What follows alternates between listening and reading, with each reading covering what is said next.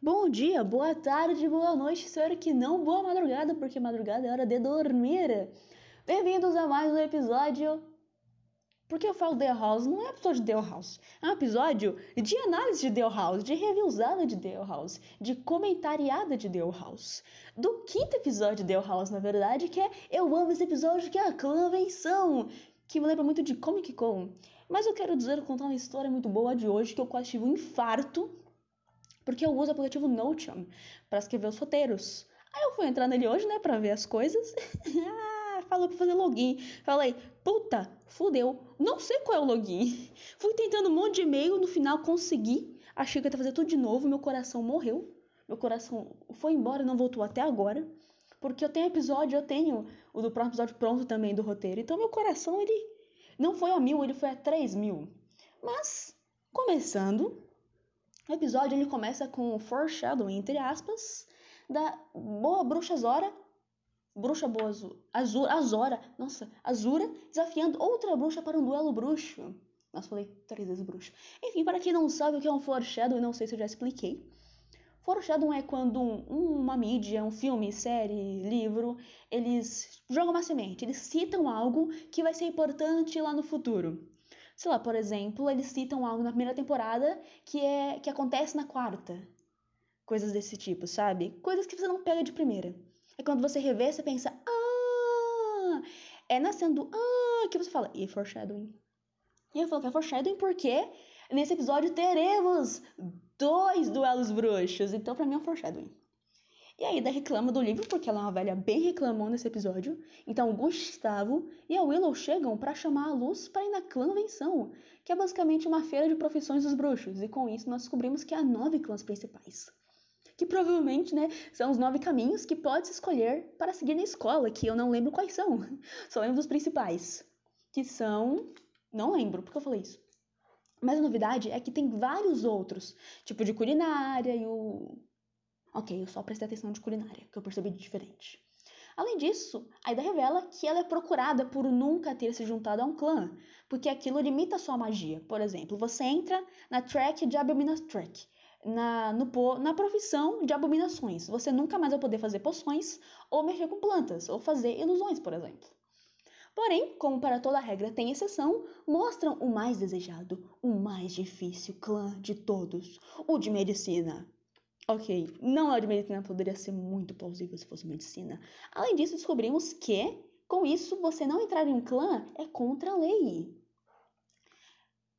Mas, beleza, e o clã fodão, que não é de medicina, é o clã do imperador, que foi o cara que criou o sistema merda, mas isso só descobrimos lá no episódio 18, então spoilers. O único clã que você pode fazer todos os tipos de magia, então é óbvio que todo mundo vai querer entrar nesse, né? Inclusive, nossa linda, perfeita, maravilhosa, não cheirosa porque não toma banho e ainda não amada Emma Light, que está na plateia e vibra só de pensar na possibilidade de entrar. Ela literalmente vibra. Até a luz acha estranho, porque essa menina com sentimentos é muito estranha. Mas uma coisa muito interessante que a Luz diz quando ela convida a Ida para ir ver a apresentação dos Medibulandos e a Ida é nega. A Luz troca dizendo que beleza, o que Ida quer dizer. Clãs ruins individualidade boa, mas ela quer ver com os próprios olhos. Então ela vai lá pensar por si mesma, o que eu acho muito foda, cara. Porque ela quer tirar suas próprias conclusões, ao invés de só seguir cegamente o que os outros falam. Eu acredito viamente, fielmente, que se pelo menos 50% da população pensasse assim, o Bolsonaro não teria sido presidente. Mas brincadeiras à parte, por favor, não se ofendam caso alguém defenda ele é muito importante nós não acreditarmos no que os outros dizem como verdade absoluta. Não estou dizendo também para se cada pessoa que você achar que ela falou uma coisa merda, tu fala, não, tá mentira. Não, tá mentira. Tá mentindo. Tenha bom senso, sabe? Então vai lá, pesquisa, debata de cabeça aberta, mas não tão aberta a ponto do seu cérebro cair. Eu lembro de ouvir essa, essa frase em algum lugar que fala que você entrou num debate tão mente aberta, tão mente aberta, que seu cérebro caiu. Enfim, não tenha medo de perguntar. Isso serve para absolutamente tudo na sua vida, na escola, na faculdade, no trabalho. Desde a saber se manga e leite realmente mata a procurar por si só sobre candidatos. E por que eu estou falando de política? Porque nesse ano 2020, aqui no Brasilzinho, é ano de eleição para prefeitos e vereadores. Então pesquise o histórico, faça a própria ideia e vote. Até porque quem cuida da sua cidade aí, que cuida dessa, desse monte de buraco, que deveria estar tá sendo feito, né? Porque não devia ter buraco, é esses caras que lutam para isso. Então, votem direito. Agora vamos voltar para o episódio depois dessa propaganda eleitoral gratuita. Quem apresenta o clã do imperador é o pro, pro, professor, o diretor Bump, que é o que comanda a Hexite, e ele apresenta a linda, a deusa, a quase perfeita, porque ela fez umas merdas tão grandes no caminho, e líder do clã, estando abaixo somente do imperador, onde ela diz que já esteve no lugar humilde também, e que é, com muito esforço ela... Com, até me aqui. Qualquer pessoa pode se juntar ao mais poderoso clã. E ela faz um corvão, um passo que nem a Ida. E eu acabei de perceber que eu não falei o nome dela. a Lilith. Só isso mesmo, obrigada. Aí ela sai, pá. Eu quero fazer um parênteses que eu adoro a Ida. Eu adoro as falas da Ida. Eu adoro esse trocadilho que ela fala, que ela tem que tirar a plantinha dela. ah, vai, admite, admite. É muito bom, cara. Eu tive que parar o episódio pra rir, que foi muito bom. Então ainda tá lá distraidona, além da capricho dos bruxos, esbarra com a belíssima. Sim, toda vez que. A grande maioria das vezes que tiver a Emmett antes, eu vou fazer um adjetivo muito bom nela. Que ela. Bem, eu já expliquei quem é ela, né? A Avatar. Ela troca umas farpinhas, na verdade só uma facezinha boiola, porque a luz é muito neném para jogar farpas nos outros. Ela tenta, mas tadinha. Por fim, o King chega com as oferendas, entre muitas aspas dele, deixa o cupcake cair e a verdinha sem nenhum pingo de coração e com muito dinheiro, porque, pelo amor de Deus, cupcake caro pra merda, velho. Tá tudo caro pra bosta. Inclusive, uh, né? Nessa, a Luz, que não gosta de desperdício de comida certíssima, desafia ela a ir para um duelo bruxo. Eu amo. Que todo mundo ficou. Ah! Todo mundo gasp. Todo mundo, todo mundo do clã Venção ouviu. Mas se a Emily vencer, a Luz vai ter que contar para todo mundo que ela não é uma bruxa e parar de aprender magia. Cara, ela desafiou há duas frases atrás. Como que ninguém ouviu isso? Mas se a Luz ganhar, a Emily só vai ter que pedir desculpa pro King e admitir que os humanos podem fazer magia. Oh, mas que terminho bosta, hein, Luz? Ah, tanta coisa pra pedir, tu pede desculpa. Ah, desculpa, pedir dinheiro. Não tem dinheiro. Não, cadê? Eu acho que falei isso lá. A Fel Micão na frente da escola. Não sei tá com um beijo de mim. Tô brincando, tô brincando, tô brincando, tô brincando, tô brincando. Então elas fazem o juramento eterno, que é tipo o juramento de Harry Potter lá, o voto eterno, se não me engano, que é, que é o nome. E a Luz fica com uma cara de falou: Puta, vou morrer, minha mãe nunca vai ver meu corpo. Porque ela falou: Ah, estranho, né? A menina faz, vai apertar a minha mão, faz um, um círculo rosa, um pouco estranho, não é mesmo? Na próxima cena, a lindíssima é, é fala Emmett, a Lilith chama a Ida de irmã, e podemos ver que ela é irmã. Né? E podemos ver muita semelhança, porque ela é bem debochada chamando a Ida de catadora de lixo, que não está errada, mas não assim não pode falar assim da Ida. Então, a Lu chega desesperada pra Ida desafiou a ela sair para um duelo bruxo, que acha que ela vai, que ela vai matar de morte matada. Me lembra muito de Chaves, cara. Ah, uma coisa assim de falar, que eu gosto muito desse episódio, porque ele passa em um lugar só. Então, tipo, meio que não tem duas tramas. Geralmente tem uma trama maior, que sempre tem a luz, e tem uma trama menor envolvendo outras pessoas.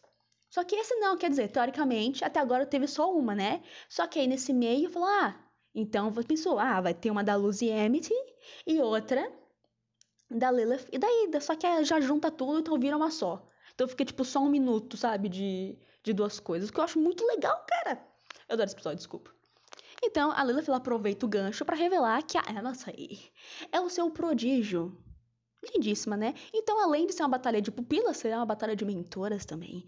Tanto que ela, ela arranca com a magia todos os pôsteres. Pôster? É posters ou pôsteres? Ou a posters que faz mais sentido. De. De procurar da Ida, falando: Você tá de boaça por um dia, gata. Vamos ver se você é boa mesmo eu vou dar uma coisa. As melhores falas do show são da Ida. Que depois que ela foi embora, a Ida diz: Bem, vamos preparar para o banho de sangue. E a Luz diz: Sangue de quem? Ela: Bora descobrir! então elas partem para um mini treinamento, entre muitas, muitas aspas, onde a Ida percebe que a Luz está fodida. Decide então mostrar para as duas snobs alguma coisa, seja lá o que seja, não é mesmo? Chegamos na Arena Romana, o famoso pão e circo, onde a Ida diz, mostra, na verdade, para a Luz as armadilhas. E fala, meu, bota a Emmett pra subir em cima dela, pisar nelas e o povo vai achar que tá fazendo magia. E ninguém vai perceber. Então Luz faz o discurso de boa moça, onde ela, ai, se eu ganhar, eu ainda vou perder por trapacear. Ainda é esse espírito. Então começa o duelão, onde a Emmett faz uma abominação fodona, que até ela fica surpresa pelo tamanho. Guarda essa informação aí. Aí, tá treta, treta, treta, treta, treta, treta. É, a, a Emmett tá prestes a pisar numa. No nome? Vai com o nome, velho. É, na montanha lá. Então, assim, saia fogo, saia. Fala, ela não queria, né, que a Emmett morresse, né? Aí ela fala: ei, ei, ei, ei, pisa não, pisa não. A Emmett, por que, Luz? Por que eu não posso pisar? Se ela pisar, ela pisar, ela é burra, né? Ela morrer. Mas, antes que ela faça a burrice, o King entra numa briga, é jogado na armadilha e todo mundo descobre que elas roubaram. Então, elas aí está saindo. Porque eu não sei falar Emmett normal, mas. Eu vou falar Emmett Blight. Mas enfim, a Emmett Blight está saindo e a Eda percebe o glifo de poder do clã de construção que dá. Dá, dá poder, né? Tipo, ela aumenta as coisas, sabe? Dá mais força. Inclusive, quando ela tira o glifo, a, a abominação fodona vira um anãozinho. Nossa, cara, minha, minha mandíbula tá doendo. Mano, contar a história. Desculpa parar de nada aqui. Mas, é, pra quem usa aparelho, porque eu não uso, enfim. Sabe aquelas, aqueles, aqueles elásticos que no final do processo pra arrumar mordida eles põem? Que fica, que junta a, a parte de cima e a parte de baixo dos dentes? Então, dói muito. Porque é o seguinte, tô usando só de um lado só. O problema é que a mandíbula do outro fica meio que só dói, tá doendo o tempo inteiro. Eu falo dói. Mas eu jamais, até porque eu fico com um mês, né? Então eu jamais, é, novamente, né, que eu já trazei bastante, por uma semana, uma vez só, jamais faria isso com vocês, meus três ouvintes. Enfim, a Emily tá saindo, ela vê o Glyph papapá, só que a Emily fala, eu não sei, eu não sabia disso, ou seja, mesmo assim ela ganhou, né? Porque ela não sabia da falcatrua, mas a Luz sim. Então ela corre envergonhada e a Luz vai atrás, enquanto a Ida e a Lilith tem a melhor cena desse episódio, que é onde a Ida fica fazendo um monte de rima, zoando a nossa gótica suave. Então a Lilith fica puta da vida e ataca a nossa corujona. E agora sim, estamos tendo um duelo de verdade. Com magia de verdade e vontade de matar. Então cortamos para a cena onde a Emmett consegue entrar nos nossos corações. Pelo menos no meu, porque meu coração é muito fácil de ser entrado. Nossa, falar penetrado, ainda bem que eu mudei. Enfim, uh, a Emmett começa a brigar com a Luz, porque a Luz foi atrás dela, porque ela envergonhou na frente do clã do Imperador, o seu futuro. Ela esforçou a vida inteira para chegar no topo e fala pra Luz admitir que ela não é uma bruxa. Então a Luz admite, ela senta, ela faz a magia dela e diz que mesmo a bruxa ela tá treinando muito para ser uma. E a Emmett faz uma expressão de choque, de admiração. Uma coisa que eu acho muito legal nessa cena é o começo dela. Onde a Emmett tá agachada em um canto escuro e a luz tá de pé na luz. Então tem. É legal, tipo, esse. Um contraste nas personalidades e nos pensamentos delas, assim como em Yang. Por que Yang? O Yang são duas partes pretas e brancas, onde cada lugar tem uma, tem uma bolinha no meio mostrando a cor é, oposta. E é, a Lemity, ela se destaca muito na, na, escuridão por ser muito pálida. E a luz se destaca na, na luz por ser latina. Então, mesmo na escuridão, a luz. Cara, meu Deus! E mesmo na luz, a luz. Tô brincando. Mesmo na luz, há um pouco de escuridão. Eu acho muito legal eles fazerem isso bem nessa cena, que é onde esses mundos finalmente se colidem, realmente. Eles começam uma. Pelo menos não é mais de ódio, sabe? Pelo menos de neutralidade ali. Então voltamos para o duelão, onde a Lilith consegue ganhar e a Ida fica atacada no chão e ela começa um discurso falando sobre a maldição que tá piorando e que ela queria ver a irmã pela última vez. Talvez pela última vez. Então a Lilith ficou com uma cara de culpada, de emocionada. E quando ela começa a falar, a Lilith joga um salgadinho nela e dá no pé. Ou talvez, hum, eu acho, mano, eu acho que se ela não tivesse feito isso, acho que a gente teria uma confissão ali, hein? Joguei na roda. Confissão de quê, Paola? Assista! Então voltamos para Lumity, onde a Emmett já começa desmerecendo, falando que até uma criança consegue fazer aquele feitiço. Ai, desculpa eu, Emmett, que faz abominação de 30 centímetros. Mas, dois segundos depois, ela já dá uma melhor, melhoradinha e fala, mas que, que nunca viu alguém fazer daquele jeito. Eu quero isso como elogio vindo dela, ok? Então, a Luz fala que não vem naturalmente como vem pra Emmett. Então ela, pelo menos na minha visão, começa a criar uma simpatia pela luz.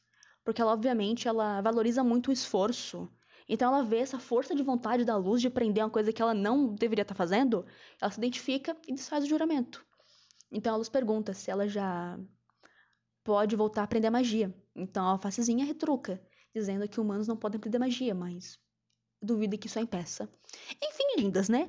Enfim, chipei. Enfim, fanfiquei toda.